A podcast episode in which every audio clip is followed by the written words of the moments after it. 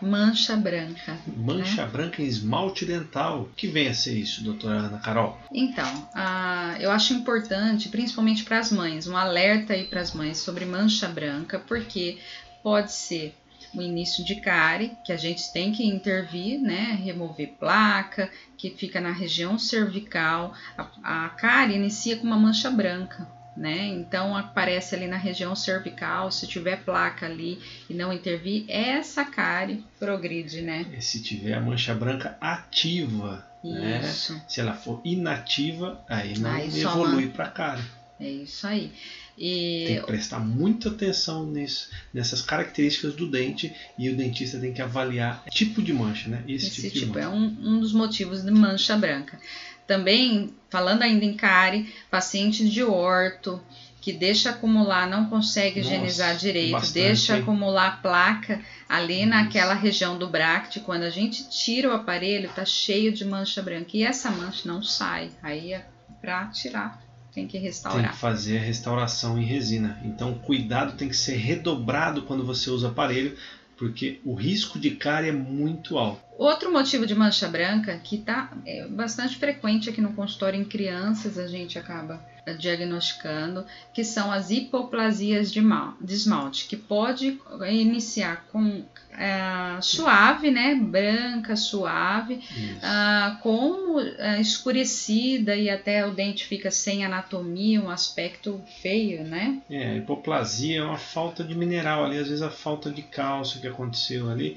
E Uma má formação. E, e um fator importante que eu ah, tenho que falar em relação à hipoplasia é que o dente fica poroso. Então tem que ter esse diagnóstico para ter um acompanhamento pelo cirurgião dentista com mais frequência, aplicação de flúor, né? é, principalmente nas crianças a gente faz aplicação de flúor cada quatro meses ou cada seis meses. Outro fator de mancha branca, também falei da cárie, falei da hipoplasia de, de esmalte. Esmalte. E fluorose. O que, que é a fluorose? Ingestão, É, né? em Excesso de flúor. de flúor durante a formação do dente, também em criança. Então, assim, Como é que acontece essa, essa ingestão maior de flúor? Às vezes a criança é, é, vai fazer escovação e acaba engolindo o creme dental, não gospe. Então não pode engolir o creme dental com flúor. É por isso que a gente fala quando a criança ainda é pequenininha, né? Tem que supervisionar ali a escovação para não acontecer isso daí, porque o dente permanente está ali por baixo do, do dente de leite, do dente descido, em formação. Se você tem uma alta in- ingestão de flúor, o- os dentes permanentes vão nascer com mancha branca. Geralmente é em dente homólogo, né? Pode ser branca ou pode ser marrom escurecida também, né? E o aspecto fica feio, né? Acaba. E para remover, só restaurando também. Faz restauração de resina aí.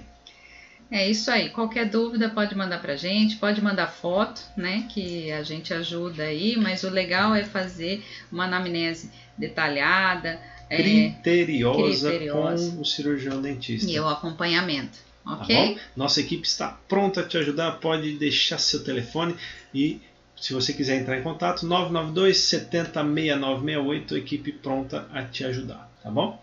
Até mais. Até mais! E esse foi o nosso podcast oficial da Edu Gomes Odontologia. Um abraço e tchau!